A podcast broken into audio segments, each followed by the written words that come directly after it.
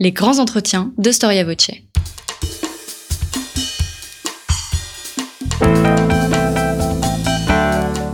Une émission de la rédaction de Storia Voce.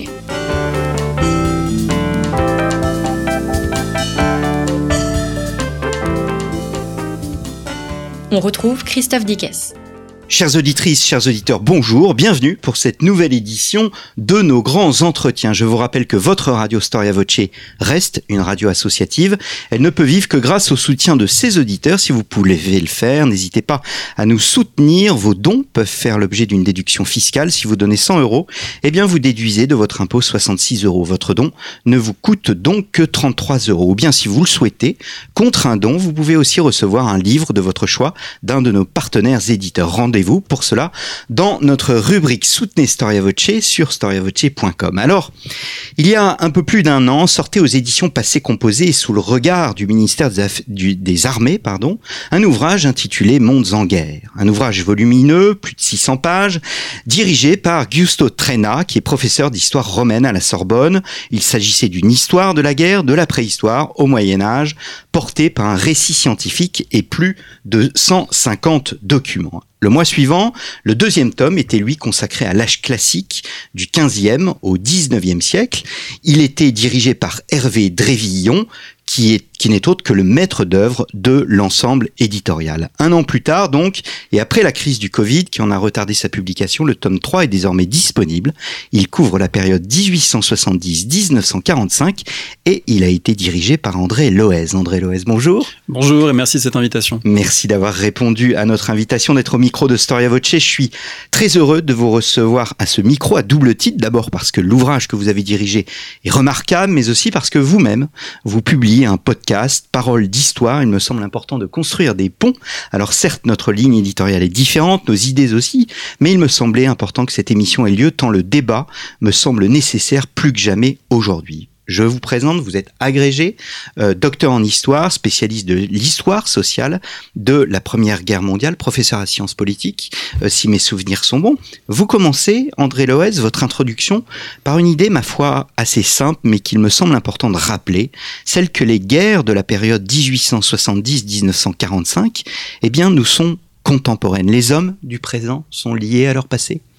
Oui, euh, c'est une double idée en fait, à la fois que ces guerres nous sont contemporaines, mais aussi qu'elles sont très loin. Elles sont très loin parce que, par exemple, je fais partie de la génération qui a tout juste échappé au service militaire. Je n'ai pas eu à le faire au moment où Jacques Chirac euh, a décidé de, le supprimer en 1996. Et voilà, les effets en ont été euh, sentis, moi, lorsque j'aurais pu être dans cette situation. donc c'est quelque chose qui est très lointain pour beaucoup de gens. La, la conscription, l'époque des armées de masse, le risque vital sur les champs de bataille, c'était une évidence il y a un siècle. Ça ne l'est plus du tout aujourd'hui en France en tout cas.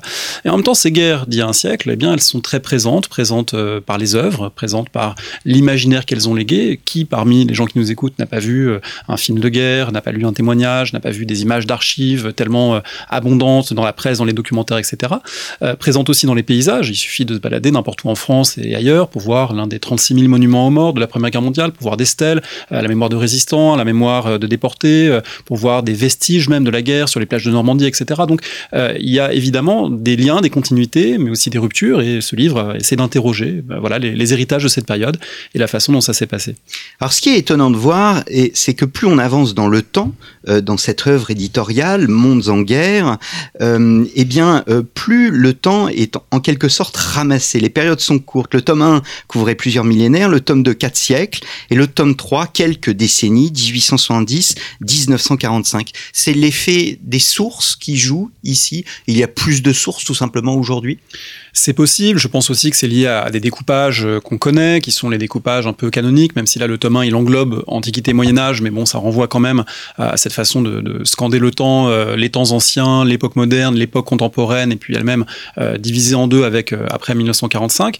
Ça renvoie aussi sans doute au poids des guerres les plus récentes dans l'imaginaire, même si les guerres les plus anciennes ont aussi les guerres imaginaires. Il suffit de penser aux Spartiates, mais c'est vrai que la première et la deuxième guerre mondiale ont un tel poids dans les représentations collectives que ça, existe. Et de fait, quand on va en librairie, on se rend compte que c'est toujours quelque chose qui est très très présent, très très marquant, qui fait l'objet d'une curiosité. On a essayé d'y répondre.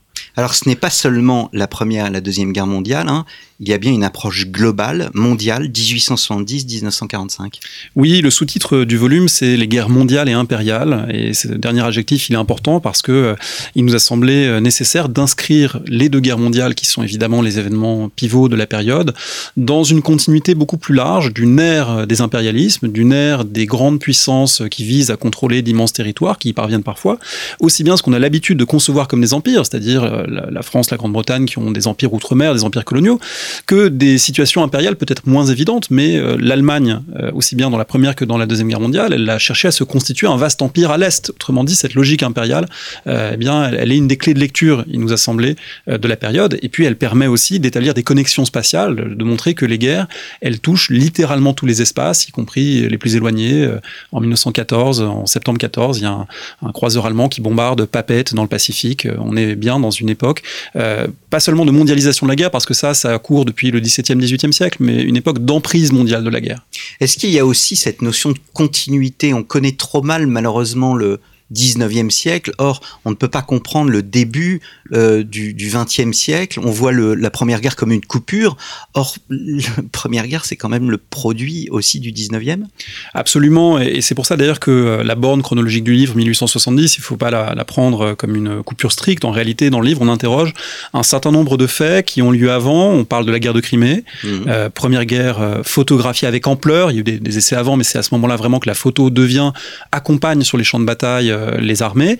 Euh, on parle évidemment de la guerre civile américaine, qui est fondamentale, parce que si on doit donner un événement qui a marqué une césure dans la manière de faire la guerre, qui a initié euh, ce principe de guerre longue, de massification de la conscription, de transformation des armements, de, puissance de feu décuplée, de l'usage des trains pour accompagner les troupes, les acheminer, etc., c'est la guerre civile américaine de 1861-1865. Donc on ne pouvait pas la, la, négliger, la laisser de côté dans cette évolution. Et du coup, effectivement, la Première Guerre mondiale, elle voit l'aboutissement de toute une série de dynamiques antérieures, aussi bien des impérialismes qui s'affrontent que de l'industrialisation des mmh. sociétés, que du nationalisme euh, belliqueux euh, qui se développe de plus en plus, notamment dans les Balkans, mais pas seulement. Et du coup, la Première Guerre mondiale est le produit finalement de logiques euh, qui se sont installées dans, les, dans la seconde moitié du 19e siècle pour l'essentiel. Mmh. Alors vous écrivez les guerres de la période transforme, donc votre période 1870-1945, transforme la face du monde. Cette période, plus que toute autre période? Alors, c'est toujours compliqué de se livrer à, des grandes comparaisons euh, transhistoriques. Euh, si on regarde le cas allemand, euh, on a coutume de dire que la guerre de 30 ans a été un événement cataclysmique dont l'Allemagne ne s'est pas remise pendant deux siècles du point de vue démographique. Donc évidemment, il faudrait apporter des nuances. Euh, il me semble malgré tout que euh, la séquence guerrière 1914-1945 a été d'une incroyable importance, notamment parce que c'est dans cette séquence bah, qu'on observe bah, finalement l'accélération d'une modernisation sociale, de l'industrialisation, de l'urbanisation, de transformation des sociétés de, de très très grande ampleur. Euh, c'est ce que montre par exemple l'économiste Thomas Piketty dans son livre sur le capital. Il montre que c'est finalement la fin des rentiers, qu'il y a un certain monde euh, de la richesse de la propriété qui prend fin littéralement, qui est englouti par les désastres des guerres, euh, avec les fortunes qui, qui s'évaporent, qui disparaissent et une recomposition sociale de grande mmh. ampleur après 1945. Donc il y a vraiment des transformations tout à fait majeures. On pourrait aussi parler de la fin d'un certain monde rural, hein, mmh. qui, qui littéralement aboutit dans les tranchées de la Première Guerre et qui ne sera plus jamais tout à fait comme avant. Donc il n'y a pas une seule césure, bien sûr, mais il me semble que c'est un moment d'accélération très très très très grande. C'est la modernité qui accélère ou bien on bascule au contraire dans la modernité? Un petit peu des deux. Euh, ouais. C'est là encore délicat euh, de, de, de, manipuler euh, un certain nombre de, de, de grands concepts comme ça. Et c'est d'ailleurs une chose qu'on a essayé de faire dans l'ouvrage, c'est de rester modeste par rapport aux grandes clés d'explication. Par rapport vous, à... vous réussissez parfaitement. Merci, mais par rapport voilà, aux, aux grandes clés de lecture, de, de, se mettre à hauteur aussi d'événements, d'individus, des sociétés dans les guerres. Euh, mais il est certain que pour un certain nombre de gens, notamment la Première Guerre mondiale, a été une occasion d'être confronté pour la première fois, si on pense par exemple à, à l'Italie dont l'unité euh, était très récente finalement, eh bien euh, beaucoup euh, d'Italiens ne parlaient pas l'italien, n'étaient jamais sortis de leur région d'origine et ils vont être confrontés à une forme de modernité guerrière sur le karst, sur les Onzo, qui va radicalement transformer le, le pays et d'une certaine manière dont il ne se relève pas ou dont il se relève très difficilement dans les conditions qu'on sait du, du, fracas, du fascisme et des mmh. années 1920. Donc oui, il y, y, a des choses majeures qui se jouent dans ces guerres, même s'il faut au cas par cas les regarder pour peut-être ne pas toutes les englober avec les mêmes effets. Ce qui distingue euh, la période, euh, c'est la mondialisation, le fait que on pense globalement J'en suis pas sûr parce qu'en réalité, le livre précédent que Hervé Drévillon avait coordonné euh, a, très bien montré comment euh, il y a d'une certaine façon euh, la, la, première guerre mondiale avant celle qu'on a l'habitude d'appeler ainsi, qui est la guerre, les guerres du XVIIIe siècle qui opposent les marines françaises, britanniques, espagnoles, hollandaises dans l'Atlantique et au-delà. il y a déjà des formes de mondialisation de la guerre. Ce qui me semble le plus nouveau dans la période, c'est qu'il y a un même modèle. au XVIIe, XVIIIe siècle, il y avait encore des modèles guerriers concurrents l'Empire chinois n'équipait pas ses hommes de la même façon que la France de Louis XIV. À partir des années 1860, on va voir se répandre, y compris loin d'Europe, y compris dans le Japon de l'ère Meiji qui se modernise à toute vitesse, on va voir se répandre un même modèle qui est en gros le modèle de l'armée prussienne euh, victorieuse euh, des Danois, des Autrichiens, des Français dans les années 1860-70. Ce modèle d'un état-major professionnel, d'une armée de conscription, euh, de troupes rendues mobiles par le train avec une puissance de feu reposant sur l'artillerie. Ce modèle-là, finalement, lui se mondialise et donc il permet à quelques grandes puissances de dominer la scène mondiale. Hum, hum. Alors, vous avez une approche pluridisciplinaire, il faut le dire, ça c'est très important, à la fois politique, militaire, donc classique on va dire, mais aussi plus audacieuse, voire innovante, l'histoire du corps, la relation au corps, même la relation, l'intimité. Oui, alors là c'est quelque chose qu'on a essayé de faire, c'est de, faire la synthèse finalement de euh, plusieurs décennies de, renouvellement historiographique de l'histoire de la guerre. L'histoire militaire euh, classique, euh, elle existe toujours, elle est représentée dans le livre parce que c'est une des composantes nécessaires pour comprendre ce qui se passe si on n'a pas en tête un certain nombre d'éléments stratégiques un certain nombre euh, de conceptions de la guerre par les états-majors, on ne peut pas véritablement comprendre la période. Mais il est sûr que euh, depuis maintenant euh, les années 1970, en particulier je pense à John Keegan, qui a été un vrai pionnier de, cette histoire dans son livre The Face of Battle, l'anatomie de la bataille, ça a été traduit ainsi, eh bien il avait été le premier à, vraiment prêter attention au corps des combattants, prêter attention à ce qu'on voyait sur le champ de bataille, en expliquant que par exemple à Waterloo on ne voit rien. Alors on le savait par certains côtés, par les romanciers, par Stendhal, par Hugo, mais la, la, fumée qui enveloppe les hommes, il avait été le premier à, la décrire historiquement, à montrer de quelle façon euh, le bruit dominait le champ de bataille et plus que la vue. Et donc cette attention-là euh, aux perceptions, à l'intime, au corps, à la blessure, elle imprègne une grande partie de l'historiographie des guerres depuis maintenant euh, plusieurs années. Et du coup, on a essayé effectivement d'en proposer une synthèse. Mmh.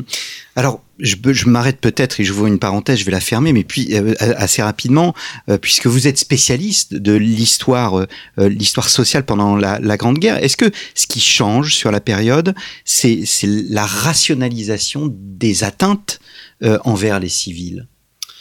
Sans doute, ça fait partie de, ce qui change euh, dans une rationalisation plus générale de l'effort de guerre. C'est le même moment où les artilleurs euh, apprennent à repérer par ondes sonores les batteries ennemies et font des calculs de plus en plus savants pour faire leurs propres tirs sans voir, euh, même sans photo de reconnaissance, même sans témoignage direct. Ils arrivent uniquement par les ondes sonores à, pointer leurs pièces et à tirer.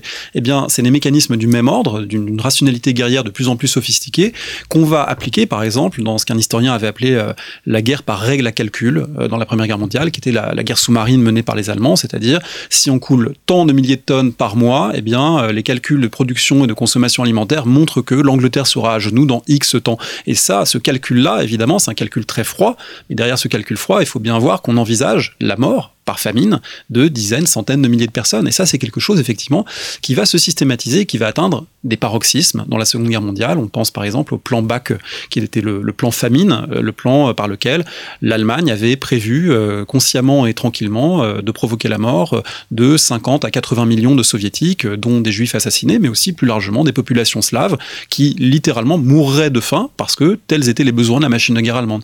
c'est sans doute dans la période contemporaine qu'on a poussé ces logiques-là à leur comble. Hmm. Vous n'aimez pas le terme de guerre totale. J'ai reçu Jean Lopez à deux reprises sur Barbarossa et il n'appréciait pas non plus le terme, ou en tous les cas, il le nuançait fortement. C'est vrai que c'est un terme, euh, quand on regarde la, production historiographique sur les guerres, euh, on se rend compte que euh, beaucoup d'historiens le reprennent à leur compte pour des guerres très différentes. en ce moment, je fais un cours d'histoire grecque avec mes étudiants et dans un des manuels qu'on utilise, l'auteur dit c'est la première guerre totale de l'histoire, la guerre du Péloponnèse. Et puis on va voir ça appliqué aux guerres de la Révolution française. Et puis évidemment, la Seconde Guerre mondiale sera montrée comme le, le paroxysme de la guerre totale. Il me semble que le paradoxe, c'est que c'est une notion qui est très utile pédagogiquement. Quand on enseigne par exemple euh, la Première Guerre mondiale en première, eh bien c'est très utile pour montrer que c'est la mobilisation du front et de l'arrière, euh, de la société, euh, de l'armée, mais aussi de l'idéologie via les affiches, la propagande, etc. Donc c'est une notion qui a fait ses preuves en quelque sorte dans les salles de classe. Son usage historien, il est quand même plus complexe parce que si on fait là aussi un petit détour par d'autres terrains, celui du totalitarisme. Ça fait un certain temps maintenant qu'on sait que les régimes dits totalitaires, en fait, ne l'étaient pas, qu'ils avaient une visée totale de contrôle de la société, mais que, pour reprendre un titre de livre d'Orlando Figes, on chuchotait quand même sous Staline et que l'emprise du régime n'était pas absolue. Même chose dans l'Allemagne nazie. Donc que même dans ce qui était le, plus total, en fait, le total, c'était toujours une visée et jamais un résultat. Hmm. Il me semble que c'est un peu pareil pour la guerre totale, c'est-à-dire que la guerre tend à devenir totale, elle tend à, prendre de plus en plus d'ampleur, à, gommer toutes les frontières du combattant, du non-combattant, etc. C'est rarement, euh, me semble-t-il, pleinement réalisé. Ça allait peut-être sur un lieu, le front Ouest euh, dans la Seconde Guerre mondiale, mais si Jean Lopez dit que ce n'est pas le cas, eh bien, euh, je lui cède évidemment la parole parce que son Barbarossa fait autorité. Oui. Alors, je savais pas que Clémenceau avait parlé de guerre intégrale. Guerre intégrale, Ludendorff parlera de Total Krieg. C'est effectivement un vocabulaire des acteurs et d'acteurs. C'est intéressant parce que le moment où il en parle, c'est en 1917. c'est au moment où, le, disons, la confiance dans l'effort de guerre vacille, pour le dire modestement, parce qu'il y a des, un peu des ouvertures de paix, des mutineries, des grèves, beaucoup de gens doutent. Et du coup, il y a deux solutions. Euh, soit effectivement transiger et dire que la guerre a trop duré et que ça ne vaut plus la peine d'aller aussi loin, soit au contraire remobiliser l'effort en disant on ne peut pas se contenter de demi-mesures. Non seulement il faut faire la guerre, mais il faut faire la guerre intégrale. Cette idée que euh, pour qu'une guerre soit gagnée, il faut la mener euh, de manière absolue, sans tenir compte d'aucun obstacle. Et c'est effectivement ça que vont plaider certains dirigeants allemands en disant finalement on a perdu parce qu'on n'a pas réussi à faire cette mobilisation totale chose que le Troisième Reich, du coup, essaiera de, mm. tirer comme leçon en disant, ben voilà, ce qu'on n'a pas pu faire en 1917-1918, eh bien, faisons-le dans la Seconde Guerre mondiale. Alors, vous parliez de guerre impériale tout à l'heure, je vais vous paraître provocateur, mais bon, ayant passé une, fait une, réalisé et écrit une thèse sur Jacques Bainville, Bainville parlait lui de guerre démocratique. Le fait que des masses comme ça soient sur les champs de bataille, est-ce que ce ne sont pas aussi des guerres démocratiques? Elles le sont, elles le sont peut-être plus dans le personnel qui les affronte que dans les décisions qui les motivent. Euh, si on prend la première guerre qui ouvre en quelque sorte le volume euh, par sa date, euh, la guerre franco-prussienne, franco-allemande plutôt de 1870, dont on est en train de, de commémorer un peu discrètement le 150e anniversaire, eh bien cette guerre, elle n'est pas déclenchée par une volonté démocratique sous le Second Empire. D'abord parce que le Second Empire n'est pas vraiment une démocratie ou alors une démocratie illibérale.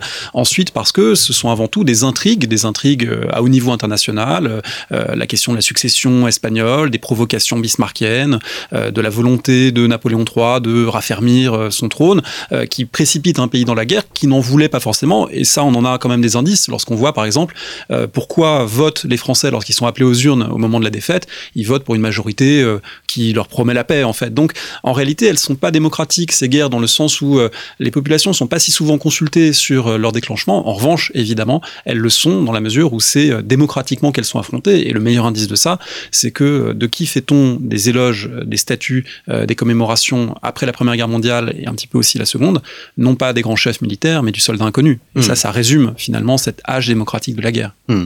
Alors vous avez rédigé deux longs chapitres, celui consacré aux civils dans la guerre, un autre consacré aux images de guerre, aux témoignages et aux représentations, et enfin vous avez écrit avec Nicolas Mario un chapitre sur les violences, leurs acteurs, leurs leurs interprétations, qui est au fond un chapitre sur l'historiographie. C'est sur ce dernier chapitre que je souhaiterais m'arrêter. C'est un chapitre passionnant parce qu'il plonge, je me répète, dans cette historiographie la violence. Une question peut-être toute simple, massacre, extermination de masse, tuerie collective, armes de destruction massive. Euh, est-ce que la période étudiée se distingue par sa violence dans l'histoire de l'humanité? Oui et non. Euh, je pense qu'il faut être euh, là aussi prudent sur ces questions. Euh, il y a pas longtemps, je lisais une, recension euh, qui évoquait euh, les, guerres de Vendée, les, combats de Vendée, avec une proportion énorme de la population de la, de Vendée dite militaire qui a trouvé la mort dans les années de la Révolution française. Donc, c'est pas unique dans l'histoire que des innocents soient massacrés, que des populations civiles soient prises pour cible. C'est arrivé dans l'Antiquité, c'est arrivé au Moyen Âge, c'est arrivé à l'époque moderne, à l'époque contemporaine, et on a malheureusement autour de nous beaucoup d'exemples qui nous le, qui nous le rappellent. Peut-être que ce qui singularise la période, c'est cette sorte de paradoxe qu'on a essayé aussi de travailler dans le livre avec un, chapitre qui répond à celui-là sur les, procès, euh, les procès de guerre, c'est que c'est exactement au moment où se déroulent un certain nombre des atteintes les plus graves de l'histoire, parce qu'effectivement entre l'extermination des Arméniens en 1915-1916, celle des Juifs et d'autres populations par les nazis, on a bien là des paroxysmes euh, peut-être pas absolue, parce que le Rwanda, le Cambodge sont venus nous rappeler hein, que ce type de, choses pouvaient arriver avec des proportions énormes de la population concernée.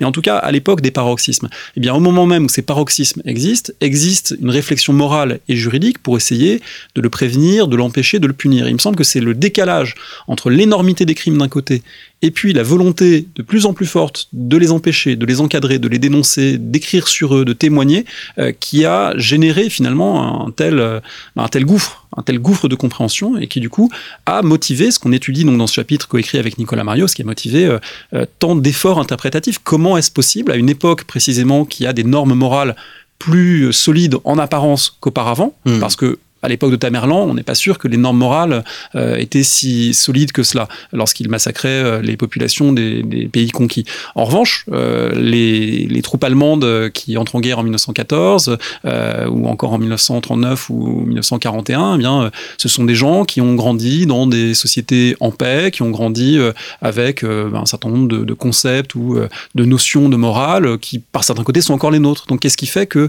eh bien, ces basculements-là, qu'est-ce qui fait qu'on passe à ces paroxysmes là La situation de guerre le permet, pas seulement.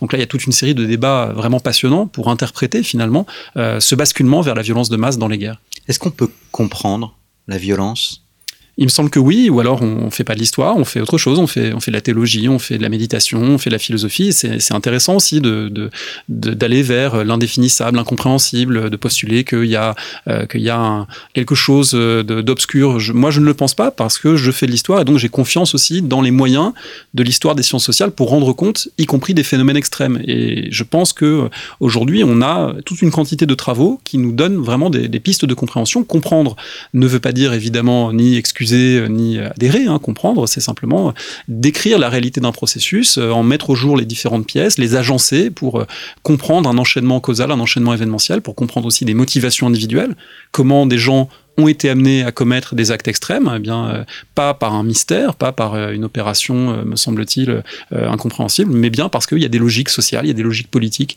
qui permettent de l'expliquer. Alors vous adoptez une posture dite continuiste, Qu'est-ce que vous entendez par ce terme?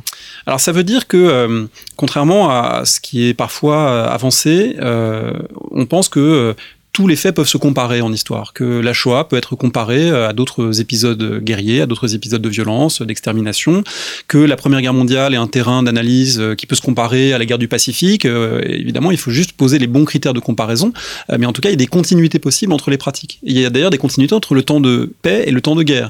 Quand on lit l'article de Tal Brutman sur les violences contre les civils, eh bien, il tisse des liens qui sont très intéressants entre un certain nombre de pratiques de violence dans les guerres et puis des pratiques euh, de violence du même ordre, mais qui ont lieu dans des sociétés apparemment en paix, comme euh, le sud des États-Unis, où le Ku Klux Klan produit euh, des violences racistes. finalement, les mêmes grilles d'interprétation peuvent servir, suivant évidemment certaines, avec une certaine prudence méthodologique, mais les mêmes grilles d'interprétation peuvent servir à les étudier. Donc la posture continuiste, c'est ça, c'est se dire que en histoire, rien n'est jamais d'une singularité telle qu'on ne peut pas le penser ou qu'on ne peut pas le, rapporter à des logiques. eh bien, on doit pouvoir trouver quelles sont les logiques soit communes, soit singulières, mais euh, qui se répondent, qui permettent d'étudier des événements aussi différents euh, que, effectivement, euh, la Shoah, l'internement de prisonniers en 14-18, les massacres coloniaux, parce que là aussi, il y a des continuités qu'on peut questionner dans l'histoire mondiale. Mmh. Alors, malgré tout, vous montrez bien que sur le plan historiographique, ce champ de recherche est un champ très récent, dans lequel la Shoah joue le rôle, en quelque sorte, d'axe puisque cet événement va générer des tas de concepts et des tas de réflexions. Absolument, euh, c'est ce qu'on a au fond, euh, ce dont on s'est rendu compte en écrivant ce chapitre, c'est que euh, pendant très longtemps d'abord, il n'y avait pas vraiment de champ de recherche. C'est-à-dire que aujourd'hui, quand on regarde la production universitaire, on est frappé par la masse de travaux, évidemment, non seulement sur la Shoah, mais sur les violences. Il y a aujourd'hui différentes revues savantes qui s'appellent Journal of Genocide Research, Journal of War and Violence Studies, etc. Voilà, il y a des quantités aujourd'hui de, de colloques, de revues qui travaillent ces questions. C'était pas le cas il y a 50 ans. Il y a 50 ans, les gens qui travaillent sur ces questions étaient très isolés. Quelqu'un comme Raoul Hilberg, qui a produit la première grande somme, ce qu'il a intitulé La destruction des Juifs d'Europe en 1961, il a eu du mal à être publié. Christopher Browning, quand il fait sa thèse sur le ministère des Affaires étrangères allemand et sa responsabilité dans l'extermination, son directeur de thèse lui dit vous êtes sur une voie de garage professionnelle, personne s'intéressera à ça, vous allez rien en faire. Bon, et ça c'est les années 70. Donc on est en fait à un moment où ce champ n'est pas encore pleinement constitué, il va le devenir, il va se structurer, notamment se structurer autour d'une grande opposition dans les années 1980, qui est l'opposition dite des intentionnalistes et des fonctionnalistes. Est-ce que l'extermination des juifs est née d'un ordre, est née d'une volonté délibérée, est née d'un plan préétabli, les intentionnalistes, l'intention de tuer, ou est-ce que c'est finalement un produit du fonctionnement même du régime nazi, de son caractère anarchique, polycratique, désordonné, conflictuel, qui fait que l'ASS peut s'autonomiser par rapport au ministère de l'Armement, par rapport à la Wehrmacht, etc. Et du coup que euh, le crime survient sans qu'il ait nécessairement été ordonné d'en haut. Alors ça a été très très fécond comme controverse. Et du coup, ce qu'il y a d'intéressant, c'est que ensuite ça a pu être transposé sur d'autres terrains. Des chercheurs plus récemment ont essayé d'étudier le génocide arménien avec le génocide subi par les Arméniens et euh, les Grecs et les Assyro-Chaldéens de l'Empire ottoman, euh, à la lumière de certains concepts d'abord forgés pour la Shoah. Hmm. Alors Nuremberg évidemment joue un rôle particulier, euh, c'est un rôle pivot dans la représentation de la violence. Pourtant Nuremberg, vous le montrez très bien, on l'a oublié, a une perception non pas erronée mais biaisée. Il ne dit pas tout. Il ne dit pas tout, notamment parce que euh, le, chef d'inculpation principal, euh, qui d'ailleurs fait écho de manière étrange à notre époque, c'est euh, l'idée de complot. l'idée que les nazis ont conspiré contre la paix, ont conspiré pour faire une guerre d'agression, que finalement les crimes en découlent, mais on juge pas d'abord des crimes. On juge la guerre, on juge le fait que les nazis ont précipité le monde dans la guerre. Ça, c'est la conception vraiment des magistrats anglo-américains qui ont, piloté l'essentiel du procès, de, Robert Jackson, dont les, textes sont, très puissants. Hein. Si on lit aujourd'hui, ça se trouve facilement en ligne, le discours d'ouverture du procureur Jackson à Nuremberg, c'est un texte extraordinaire qui affirme la légitimité de cette justice.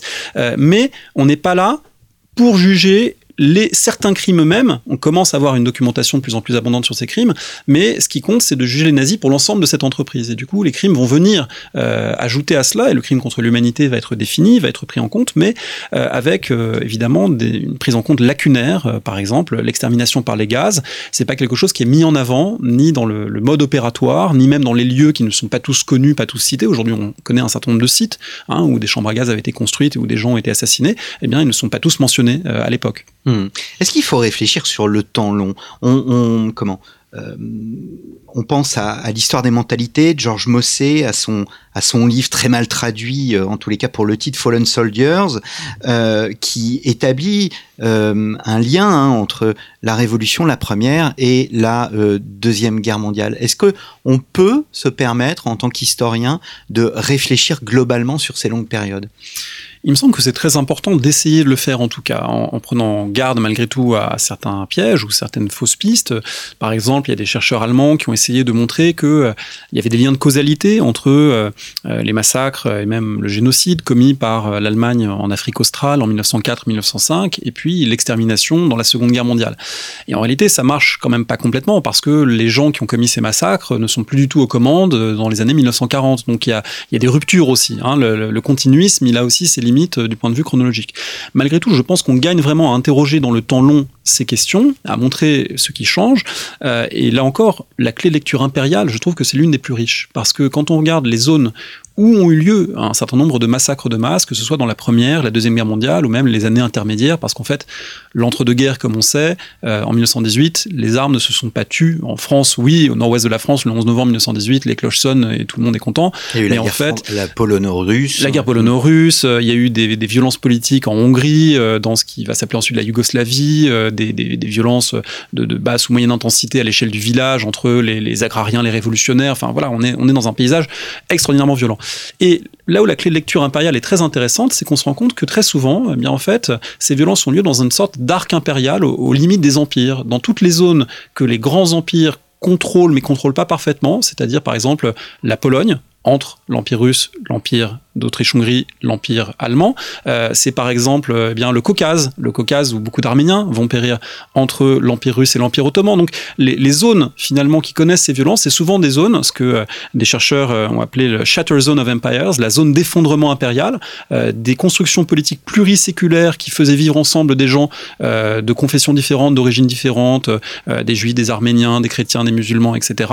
Eh bien, quand ces empires s'effondrent, quand les nationalismes s'y déchaînent et quand en plus on a un contexte de guerre, et eh bien là, il me semble que c'est une clé de lecture très puissante pour comprendre la survenue de ces violences. Je continue notre voyage historiographique, la psychologie. La psychologie a fait son, son, entrée dans, dans, dans, les études, et puis il y a, y a ce concept d'Anna Arendt, la banalité du mal. Que dire de ce concept? Alors effectivement, euh, Anna Arendt, on est en 1963 quand elle publie ce livre, suite au procès Eichmann qui a eu lieu en 1961, et on est en fait dans le prolongement de toute une série d'interrogations qui sont nées pendant la guerre et dans l'immédiate après-guerre sur la psychologie des bourreaux, sur qui sont ces hommes capables de commettre de tels crimes.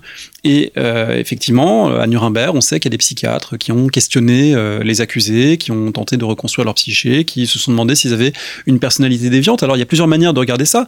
D'abord, il y a sans doute là, euh, pour une partie, peut-être la volonté de disculper la masse de la population allemande, notamment à l'époque de la guerre froide, lorsqu'il a fallu bah, finalement dire qu'il y avait une exception, une poignée de criminels et de déviants qui avaient conduit l'Allemagne au cataclysme et qu'on pouvait recycler sans trop de problème une bonne partie de la population allemande. Donc ça a aussi servi à ça, hein, cette interprétation pathologique des crimes du nazisme. Et puis il y a aussi des interrogations, je dirais, de, plus grande ampleur, celle de Hannah Arendt par exemple, sur euh, quel est le, type de conscience qui produit l'obéissance absolue aux ordres. Euh, Anna Arendt, quand elle écrit La banalité du mal, un rapport sur la banalité du mal, elle a été très frappée parce que Eichmann a son procès, euh, donc Eichmann, on sait qu'il a, il a supervisé euh, pour le RSHA euh, plusieurs phases de l'extermination, notamment l'extermination des Juifs hongrois en 1944. Il a été un très haut responsable de l'appareil de destruction nazi et il a été capturé en Argentine par le Mossad en 1960.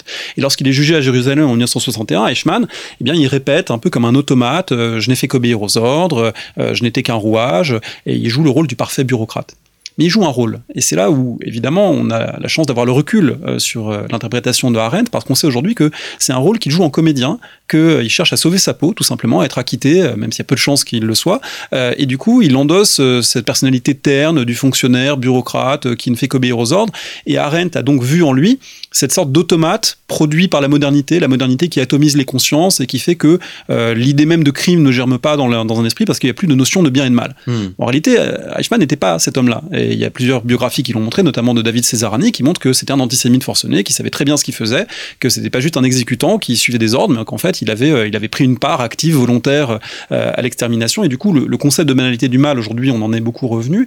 Et il me semble qu'on en est revenu aussi à cause d'un autre déplacement historiographique, qui est que lorsque Arendt écrit, on insiste beaucoup sur euh, finalement le crime de bureau, le crime d'obéissance, le crime moderne en quelque sorte, le crime, je vais pas dire en gant blanc, mais le crime presque déréalisé, immatériel, de euh, l'industrialisation de la mort, de la chambre à gaz, du, mécanisme qui fait que finalement euh, euh, c'est voilà la mort industrielle. En réalité, la Shoah, ce n'est pas que ça, du tout. Il y a aussi une Shoah qu'on a surnommée de manière pas forcément habile la Shoah par balle, mais c'est aussi des fusillades de masse, c'est aussi des assassinats en direct. Et ça, c'est un déplacement interprétatif euh, qui arrive un peu plus tard, notamment dans les années 1990. On va vraiment mettre en avant ces dimensions-là et les questionner. Et du coup, eh bien, on peut plus du tout appliquer ce mmh. type de raisonnement, ou pas les appliquer de la même manière, évidemment, à des gens qui euh, assassinent des nourrissons au bord de fosses. Hein. Mmh. Là, on n'est plus dans le cas de quelqu'un qui ne fait qu'obéir à un ordre. Mmh. Oui, je vous renvoie à l'émission, chers auditeurs, enregistrée avec Marie Moutier-Bitan, qui a travaillé sur, euh, sur, sur ces massacres. À vous écouter, et c'est très net vraiment quand on lit votre, euh, comment, votre euh, chapitre sur, écrit avec Nicolas Mario, on voit que le, le débat ne cesse de gagner en technicité. Absolument, et c'est euh, d'ailleurs ce qui rend ce, débat euh, très intéressant à suivre et aussi compliqué parce que le nombre de parutions a vraiment été exponentiel, notamment dans les 20 dernières années avec les grandes ouvertures d'archives consécutives à la chute du mur, à la chute du communisme. On a eu euh, l'ouverture de, vraiment d'un champ de recherche massif sur l'Est durant la Seconde Guerre mondiale avec des monographies publiées en langue allemande, beaucoup qui ont été très très importantes. et effectivement des débats de plus en plus techniques à tel point que certains sont considérés pas comme tout à fait résolus, mais disons, ils ont perdu en intensité, euh, par exemple, le débat classique de la datation de l'extermination des Juifs. Est-ce que c'est un ordre d'Hitler qui est intervenu euh, euh, en août, en septembre, en décembre 1941 Est-ce que c'est la conférence de Wannsee en 1942, etc. Aujourd'hui, un relatif consensus qui suit plutôt les thèses de Christopher Browning, qui date ça des lendemains, on va dire, de l'attaque japonaise sur Pearl Harbor, dans une sorte de moment d'euphorie guerrière à la fois parce que l'armée allemande n'est pas encore arrêtée devant Moscou et parce que le Japon vient de rentrer en guerre et que les États-Unis, semble-t-il, ont reçu un coup presque fatal, eh bien Hitler aurait donné son aval à un programme général qui avait déjà commencé évidemment à l'Est en Union soviétique, mais un programme cette fois général d'extermination de, de, tous les juifs européens. Euh, et donc ce débat-là, il est évidemment pas tout à fait clos et on pourra faire de nouvelles découvertes, mais il est beaucoup mieux balisé qu'il ne l'était il y a 30 ans. Alors nous, franco-français, on pourrait avoir un regard qui est tourné vers l'Ouest. Or, les champs historiographiques, comme le montre d'ailleurs le succès du livre euh, Barbarossa de, Jean Lopez, le champ historiographique se déplace à l'Est. Oui, il se déplace et c'est un déplacement, euh, je pense, qu'on qu peut dater avec plusieurs étapes. Euh, on peut le dater notamment du rôle extraordinaire qu'est le film de Claude Lanzmann, Shoah, et de ces images inoubliables hein, de, de, trains parcourant la campagne polonaise, de, de témoins parlant yiddish, parlant polonais, qui s'adressent à la caméra, qui font prendre la mesure de ce continent-là, du judaïsme qui a été englouti dans la Seconde Guerre mondiale. Et c'est un mouvement qui s'est accéléré après la chute du communisme et la chute du mur, parce que les archives sont devenues accessibles, parce qu'aussi des lieux sont devenus accessibles beaucoup plus à des chercheurs qui ont même pu faire des fouilles, euh, des fouilles de type euh, semi-archéologique, euh, et puis parce que on a effectivement un peu abandonné euh, l'européocentrisme ou l'occidentalocentrisme qui avait marqué un certain nombre d'études aussi en raison des sources qui étaient disponibles. Donc oui, cette dimension euh, de l'Est dans la guerre, euh, elle est devenue absolument incontournable aujourd'hui. Donc on sort un peu d'une approche, j'allais dire, globale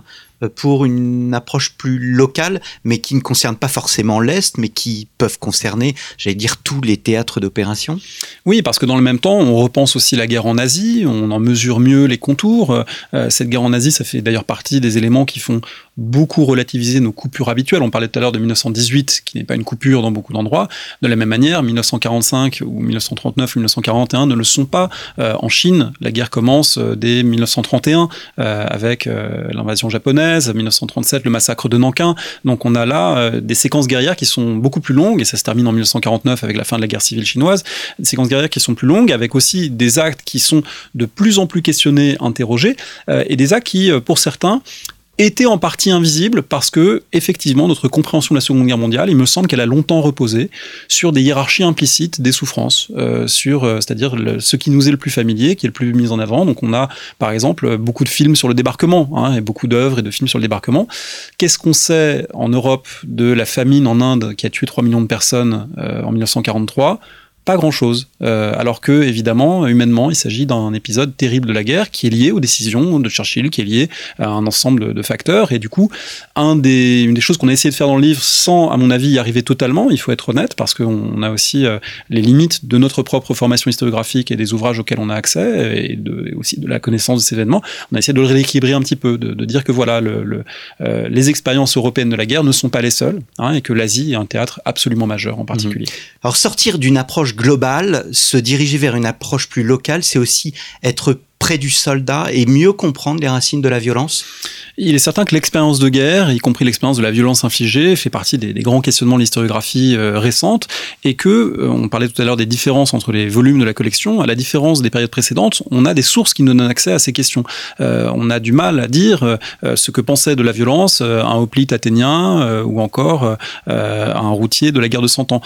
pour la Première Guerre mondiale, la Deuxième Guerre mondiale, on a beaucoup de sources parce qu'on a affaire à des sociétés massivement alphabétisées, du coup, on a des gens qui ont laissé des témoignages, qui ont laissé des carnets, y compris parfois pour parler de la violence infligée, pour parler aussi beaucoup de la violence subie, pour parler aussi, il faut pas l'oublier, des périodes d'ennui, parce que la guerre, ce n'est pas que le paroxysme, la guerre, c'est aussi beaucoup d'attentes, c'est aussi beaucoup de peur euh, et de passivité. Euh, moi, je pense toujours à, ces gens qu'on oublie quand on raconte euh, les guerres de la période, les marins, y compris la marine marchande, qui s'embarquaient sur des navires, qui savaient qu'ils avaient une chance d'être torpillés, qui étaient absolument impuissants face à ce type d'expérience, et qui ont aussi fait la guerre à leur façon. Donc tout ça, que ce soit de la violence infligée, de la violence subie, de la violence redoutée, eh bien effectivement, ça transparaît de sources, ça transparaît de photographies, ça transparaît de carnets, et on a la chance de pouvoir travailler dessus beaucoup plus près que nos collègues médiévistes ou antiquisants en particulier. Mmh. On n'a pas parlé de la conscription, mais c'est quand même un phénomène contemporain absolument majeur. Vous qui avez travaillé sur les civils, euh, donc il y a d'un côté les civils, de l'autre les militaires, vous montrez que la frontière dans les guerres contemporaines eh bien, est ténue. Euh, sauf que là, on demande à des civils de faire la guerre. On leur demande et ils savent qu'on va leur demander parce que c'est vraiment la, la, particularité de la période, c'est que quand on grandit euh, dans la France euh, des années 1890, donc la génération des gens qui feront la Grande Guerre, eh bien on sait que c'est un horizon.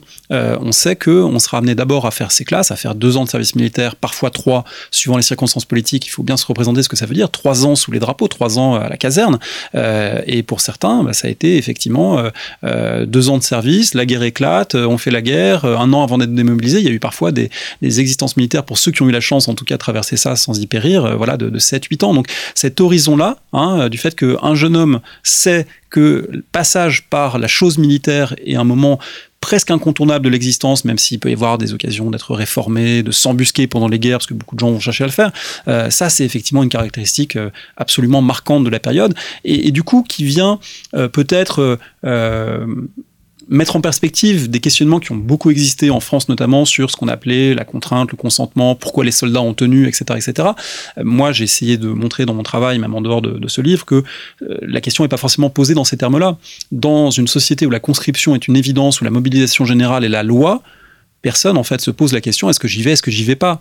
Hein, la question que nos élèves se posent aujourd'hui quand on leur parle de la guerre de 14, ils disent ah ben moi monsieur euh, j'y serais pas allé, c'était terrible. Oui, mais en réalité personne n'avait le choix. Euh, mm. et donc lorsqu'il n'y a pas de choix, est-ce qu'on peut parler de consentement? Normalement quand on consent, c'est qu'on a le choix. Donc euh, là, c'est des questions euh, voilà qui qu'il faut à mon avis étudier en les mettant dans le cadre social qui était celui de ces époques, euh, lorsque la conscription est obligatoire, eh bien, faire la guerre euh, n'est pas vraiment une option ou un, ou un choix. Qu'ont apporté euh, Annette Becker et Stéphane Audouin Rousseau sur, sur l'étude de la, de la Grande Guerre? Ben, D'abord, ils l'ont mise au centre. Hein. Ils en ont fait un objet d'étude euh, valorisé à une époque où beaucoup de gens, donc le, début des années 1990, beaucoup de gens trouvaient que c'était des histoires assez poussiéreuses. C'était des affaires d'anciens combattants très âgés avec des médailles et des drapeaux un peu ridicules. Euh, ils ont montré qu'il y avait là un gisement euh, de faits historiques absolument fascinant, qu'il y avait des, logiques très très intéressantes. Après, les réponses qu'ils ont données, suivant leur, leur voie d'histoire culturelle, qui a ouvert des pistes, c'est pas des réponses qui ont convaincu tout le monde. Moi, je fais partie des gens qui ont plutôt euh, plaidé pour un autre euh, type d'approche en disant que étudier ce que les gens avaient dans la tête, leur représentation, ce qu'ils ont appelé la culture de guerre, ça ne suffisait pas, qu'il fallait essayer d'abord de se demander quelles étaient les, conditions sociales, y compris de diffusion de cette culture. Hein. Il suffit pas de montrer des, cartes postales ou des assiettes patriotiques, mais se demander aussi comment elles étaient produites, qui les achetaient, etc. Je ne dis pas que c'est pas ce qu'ils font, mais malgré tout, c'était pas leur intention première d'inscrire ça dans un contexte sociologique. Et donc, c'est à la fois un apport très important parce que ça place des questionnements souvent neufs euh, au cœur du débat historiographique, sans toujours, de mon point de vue en tout cas, leur donner les bonnes réponses. Mmh. Alors, euh, on l'a vu, analyse macro euh, au niveau des États, analyse micro plus sociale au niveau de l'individu. Aujourd'hui, le phénomène de la violence, euh, au fond, est un phénomène complexe. Il n'y a pas de cause unique. Oui, il n'y a pas de cause unique. Euh, effectivement, il y, a, il y, a, des socialisations différentes. Il y a des gens qui sont amenés à être violents pour euh, plein de raisons. Il y a des gens, c'est indéniable, qui prennent goût à la violence. On en cite euh, dans ces pages euh, Marinetti, le futuriste italien, euh, qui a arrêté de publier des éloges de la violence. Voilà, il fait partie de cette époque où la violence fascine un certain nombre de gens. Et puis il y a des gens au contraire qui la refusent, qui cherchent des moyens de l'encadrer, qui cherchent des moyens de la limiter. Donc c'est une réalité probablement indépassable de la condition humaine, même si c'est toujours euh, délicat pour un historien de, parler en des termes aussi généraux. En revanche, chaque époque s'arrange comme elle peut avec ses normes, euh, et euh, il y a des travaux, notamment ceux de, de Steven Pinker, qui essaient de montrer que en réalité notre époque est moins violente que toutes celles qui ont précédé. Je ne sais pas si la, méthodologie est toujours convaincante, mais c'est des débats qu'il est intéressant d'avoir, effectivement, parce que on peut à la fois mesurer des continuités, et puis voir aussi que, fort heureusement pour nous en tout cas, nous ne connaissons pas euh, en Occident du moins, les niveaux de violence qui ont été ceux de ces années 1870-1945. Est-ce que les guerres sont aussi des révolutions? Elles le sont rarement ou elles le sont indirectement. C'est-à-dire que quand on essaie de faire la révolution en même temps que la guerre, en général, ça se passe mal. Et là, on a des exemples qui le montrent. La commune, euh, ça s'est pas bien passé parce que c'est dur de faire les deux à la fois.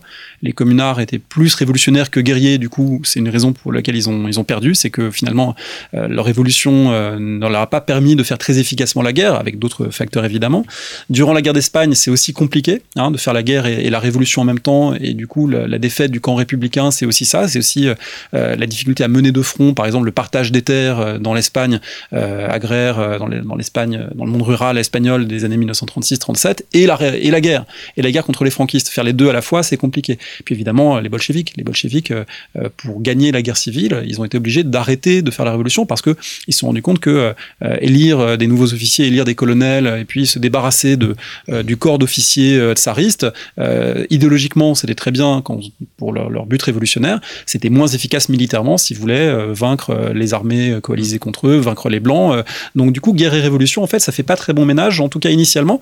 En revanche, les guerres peuvent provoquer des révolutions. Lorsqu'un régime s'enfonce dans une guerre qui n'est pas populaire, lorsqu'il n'arrive pas à la gagner, lorsqu'il est délégitimé par la défaite, bah là c'est ce qui est arrivé au tsar Nicolas II, c'est ce qui est arrivé à Guillaume II d'Allemagne, c'est ce qui est arrivé à pas mal de dirigeants en fait, sauf Hirohito qui a réussi à sauver son trône pour des raisons complexe, mais euh, arrivé à pas mal de gens en fait d'être balayés par la défaite. Donc la guerre, effectivement, elle peut être un facteur considérable de révolution. Mmh, André Loez, on arrive au terme de, cette émission. Peut-être une dernière question.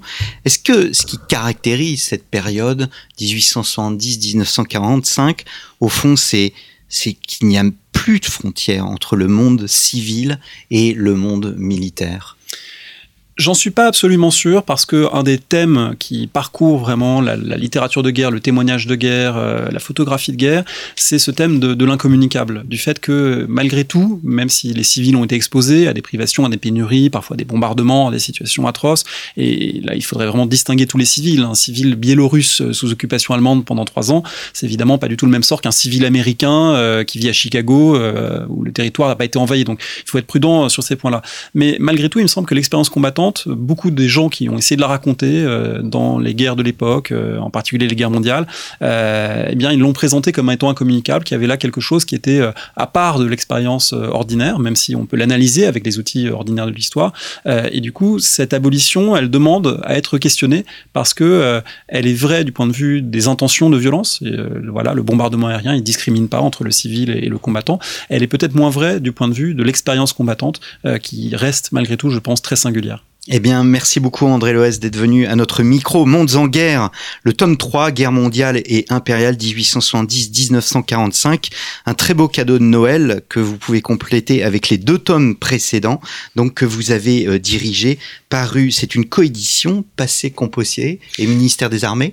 Et j'aimerais vraiment euh, remercier euh, l'équipe d'auteurs qui a participé, c'est un travail collectif, je prends la parole en, leur nom, mais on a vraiment eu un, un, grand plaisir à écrire ensemble avec des gens, là aussi, de sensibilités différentes avec des, approches euh, différentes. Je ne sais pas si on peut peut-être pas tous les, citer, mais euh, en tout cas, voilà, c'est bien un livre collectif euh, qu'on a fait ensemble. Alors, avec de nombreuses illustrations, et ce ne sont pas des illustrations que l'on voit souvent, et de nombreuses cartes également. Merci beaucoup, chers auditeurs, pour votre fidélité, et je vous donne rendez-vous la semaine prochaine pour un nouveau numéro de nos grands entretiens. Merci.